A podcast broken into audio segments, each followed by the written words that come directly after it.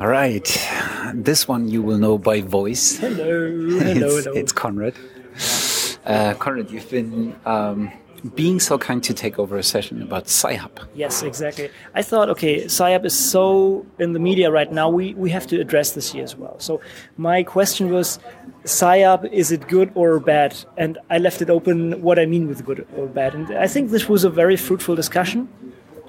And well, actually, it was also a perfect crowd in there because we had people from the library, we had scientists in there. So we we got very different perspectives on, on, on this topic. And I think, what should I say? I mean, this is definitely my personal opinion. I think uh, Sci-Hub in the end is a good uh, is good for us as scientists, for the scientific community. Um, not sure if everybody's sharing this in there, but I, I think the, the, the majority did.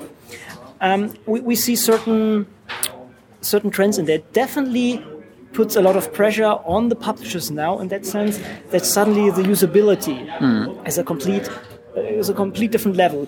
Uh, there was recently this publication or this um, a small article by uh, John Bohannon, I think. He talked to the uh, lady who started Sci-Hub and got the data from, from the logs. And well, we see actually everybody is using Sci-Hub, and even people living in US living in Europe, where the funding should be good enough to basically get access to to such publication. But it's a convenient thing. This is the point. We don't have to wait for something. We don't have to ask somebody. We, we can just click there. It's a one-click solution from the usability. This is brilliant. Yeah. Well, and we had some people from the libraries in there, and somebody actually asked, "Okay, is this maybe?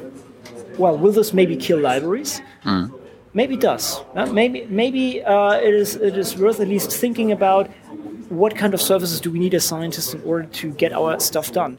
We we use this the whole discussion uh, sure to to bash a lot of. Um, publishers and so on the the thing we know this uh, our, our common hobby i mean the it's it's just not um, it's it's there's sometimes just really uh, a big gap between what we pay publishers and what we get out of this. And Yeah. Clearly shows that the, there are definitely easier solutions to get this stuff. Well, this is pirating, and there's a lot of content generation somewhere else. And there was a comparison to the music industry, but there's a big well, uh, discrepancy between the music industry and the uh, scientific literature, because scientific literature was basically the the work was paid by the public, while Yeah. in the music industry this is not the case.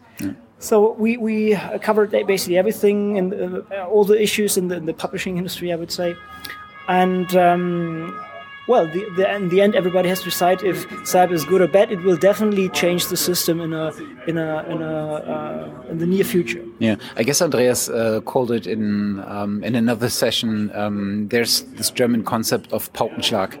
Uh, you, it kind of caused a blast in the community that everybody stumbled upon this topic and Right. thought about it. And maybe if we look into um, the near future with um, text and content mining, libraries have to rethink their role anyways.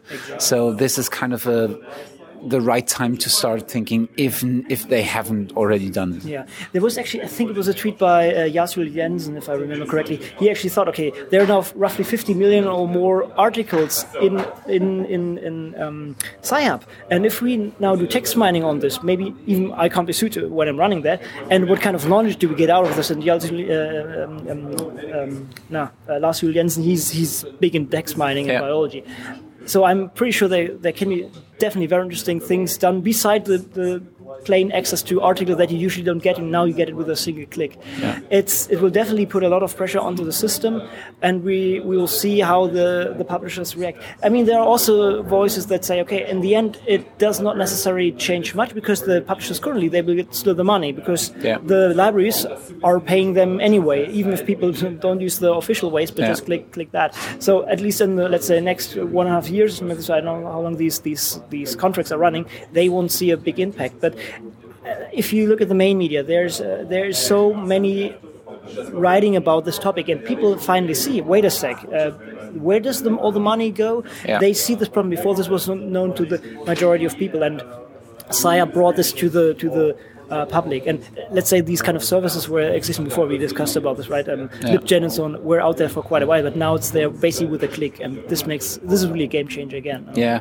I, I read a very, very distinct tweet, um, kind of a very ugly tweet in air quotes about that. Um, also using this picture of a blast because blast usually or blasts usually create ripples, Yep. and ripples tear all the houses down. Yep. So we'll see where this goes. and I guess, yeah. I guess everybody knows our opinion about the whole topic.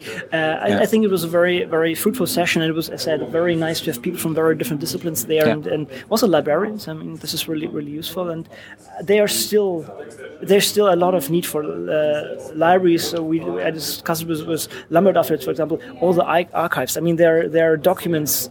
Uh, from centuries there that need Yeah. to be digitalized. This is one thing, or or maybe they can replace the publishers as a as an infrastructure. There are many different needs, but there needs to be a, a change. Or the, the, yeah, I hope there's a change ongoing, and and hopefully in, in a more open direction. Yeah. So to to put it in a nutshell, it is good and bad at the same time as disruptive innovations usually are. Right, exactly. I hope it's good for the majority of people and maybe bad for some poor publishers. Yeah, Okay. poor My my personal opinion. okay. Yeah. Okay. Thank you. All right. Thank you.